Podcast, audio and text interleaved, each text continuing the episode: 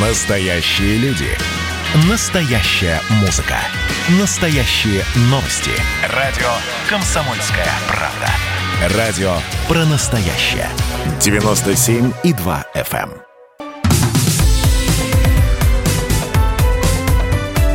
Как дела, Россия? Ватсап-страна! Радио «Комсомольская правда». И сейчас мы с вами поговорим про любителей нагреваемого табака, на тех, кто не ходит э, с уже обычной, обыденной, привычной всем сигаретой, а ходят с такими э, приспособлениями IQOS, glo, в общем, много других разных штук. И вот это вот все теперь хотят включить в техрегламент Евразийского экономического союза на табачную продукцию. Все бы хорошо. Но, то есть мы так понимаем из этой новости, что до сих пор ни IQOS, ни glo не включены в этот техрегламент. Но есть один минус. Если все вот эти вот нагревательные, э, нагревательно-табачные приспособления будут включать в техрегламент ЕАЭС, все здорово, давайте включим, только там нет учета требований к производству такой продукции, и ее выпуск может просто остановиться. То есть нет, чтобы сначала проработать там документы какие-то. Ну, в общем, сейчас со всем этим будем разбираться. Что вот после этой новости ждет любителей употребления вот такого вида м, табачной продукции, повышение. Действительно, надо будет днем с огнем искать вот эти вот приспособления все. Вадим Желнин, эксперт табачной промышленности, с нами на прямой связи. Вадим Алексеевич, приветствую вас, здравствуйте. Здравствуйте. А, Как вы видите ситуацию? Ну, я вижу, что это уже назревшая э, вещь э, создать техрегламент для нагреваемого табака. Если еще, например, э, три года назад не было достаточных данных, достаточного опыта по поводу того, что именно, какие требования выставить, э, то сегодня накоплен опыт, и это совершенно э, разумно, логично и цивилизованно э, вновь появившийся продукт описать и задать законодательные нормы, которые будут описывать, ну, если в принципе, к табачным изделиям слово «безопасность» не очень подходит, то хотя бы какие именно требования можно выполнить и следует выполнять к этим изделиям, чтобы вред от э, их потребления был минимальным.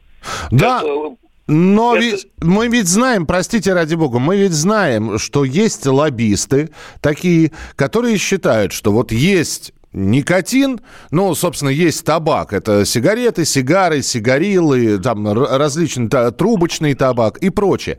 А нагревательный, а, значит, э, нагреваемый табак, там отсутствует, отсутствует горение, не выделяется дым, поэтому э, это, это даже не попадает под базовое определение процесса курения.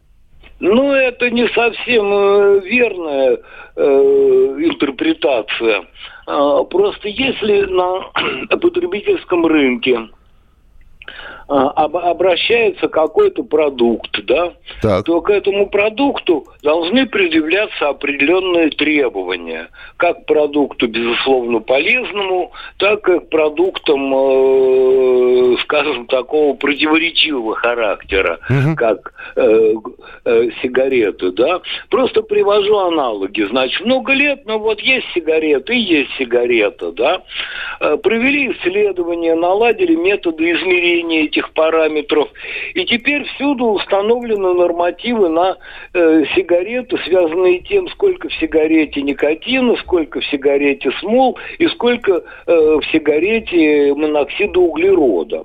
Аналогичные требования теперь пришло время э, предъявлять их к нагреваемому табаку. Вот и все. Это хорошо и правильно, что будет описано, какие продукты. Там, наверное, в нагреваемом табаке еще какие-то технические требования вот к этим, к устройствам нагревания. Я так глубоко об этом не могу рассуждать еще, как, например, о сигаретах. Но то, что для этого продукта нужно создавать технический регламент, и раз работа, я знаю, что такая работа ведется, значит, время для этого пришло, накоплен соответствующий надлежащий опыт, созданы под соответствующие методы измерения, тестирования, значит, пришло время, это надо э, установить. И, конечно, во взаимодействии общественности, самой разнообразной, медицинской и прочей, и, конечно, во взаимодействии с производителями, потому что никто лучше не производителей не знает особенностей что можно достичь э, в этих продуктах, чего невозможно достичь. Хорошо, вы скажите мне, пожалуйста, а для э, обычного потребителя, вот мы сейчас с вами обсуждаем, будет включен в техрегламент ЕАЭС, не будет включен, вот что вы, вы говорите, что надо приводить все к общему знаменателю. Как это отразится на простом потребителе? Повысится цена, не повысится цена, будет э, меньше это, ассортимент? Нет, это будет зависеть от того, какие именно конкретные требования будут вписаны так. Э, в технический регламент. Ну, тоже приведу такой аналог, например. Э, э, если вы примените технический регламент к сигареты с фильтром и сигареты без фильтра, долгое время эти два вида продукции подразделялись, и требования для сигарет без фильтра были э, менее жесткие, чем к сигаретам с фильтром. Угу. Прошло определенное время, э, научились и для сигарет без фильтра достигать они определенных параметров по содержанию никотина и прочего. И утвердили законодательно, что теперь для сигарет без фильтра с какого-то момента это произошло, должны выполняться те же самые требования.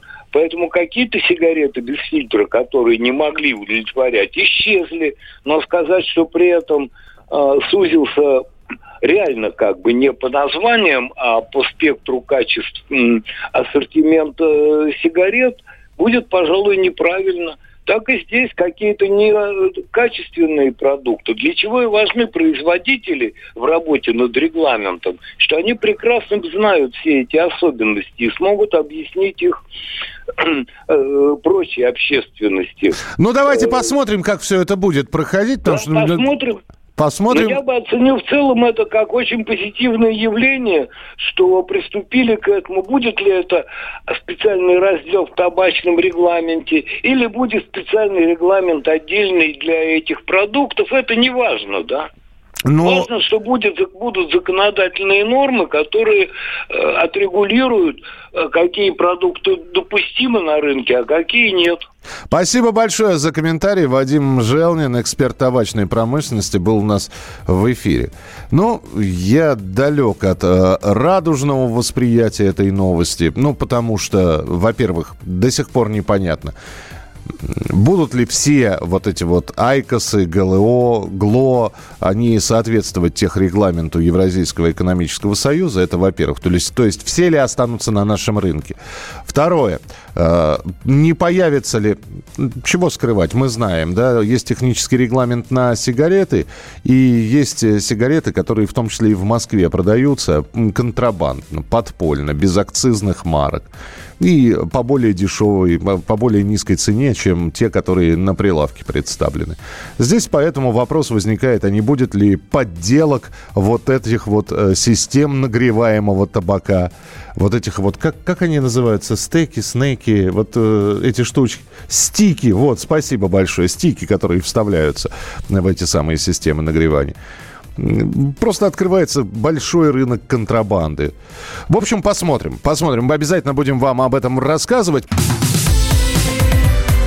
Как дела, Россия? Ватсап-страна!